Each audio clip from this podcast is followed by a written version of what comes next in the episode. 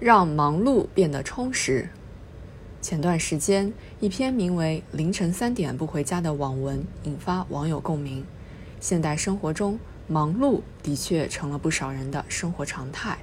白加黑，五加二，工作总干不完，忙应酬，忙补课，周末也不得闲。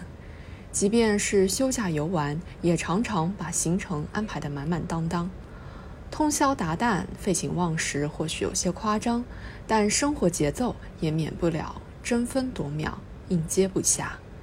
在很大程度上，忙是奋斗，是拼搏，是马不停蹄向梦想前进。在每一本时间管理的攻略上，都不会有人教你不劳而获。县委书记廖俊波把车子、饭桌、工地当作办公室，每天工作到深夜。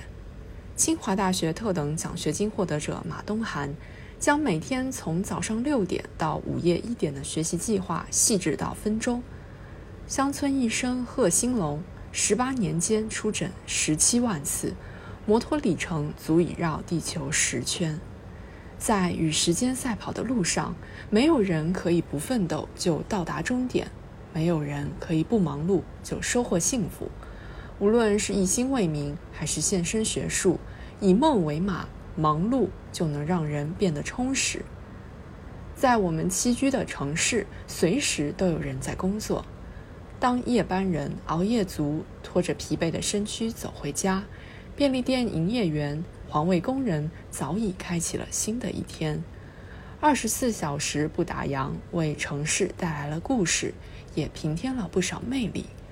吆喝的小贩、值班的警察、开夜车的司机，忙碌的人们激活了城市运行的机理。尽管城市也面临交通拥堵、住房困难等问题，但忙碌意味着进步空间巨大。当勤劳努力的个人组成干劲冲天的群体，每个城市的未来都值得期待。就国家而言，忙碌是发展活力的表征。从三天一层楼的深圳速度，到三十年不懈直杀的库布齐模式，中国现代化进程的每一步，无不是由行动者的汗水创造出来的。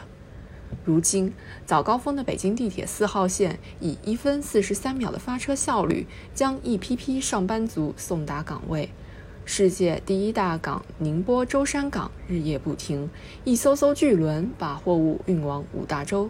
这是中国活力的生动注脚。中国快速发展离不开地区互相比照、你我追赶，离不开企业奋发图强、陆战商海，更离不开个人争分夺秒、增长才干。以时不我待、只争朝夕的精神投入工作，方能为中国梦的实现贡献力量。不过，就有些人而言，之所以忙忙碌碌、片刻不息，不见得是选择了远方，也有可能是选花了眼。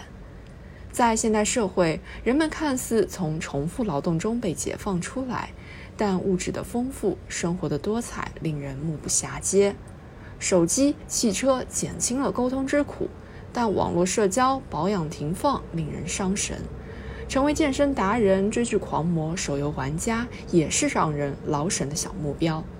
五颜六色的生活是时代进步的馈赠，但某种意义上也是忙碌的源头。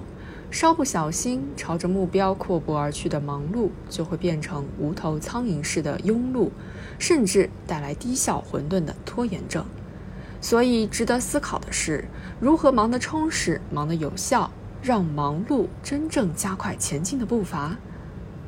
有人说，人生是一场看不见终点的奔跑，片刻不停才不会掉队。事实上，在每个城市不舍昼夜的接力跑中，个体虽要以国家社会的宏大叙事作为参照，却不用独自跑完全程。即便忙已成为很多人的生活方式，但忙不应占据生活的全部。正如反复折叠的铁丝必然会断。切莫让忙碌拖垮了身体，既要在忙碌中提高效率，把刷手机、砍大山等无谓的忙碌剔除出去，也要找到忙碌的节奏，慢一拍，喘口气，养精蓄锐，重整旗鼓，明日的赛程会更自如。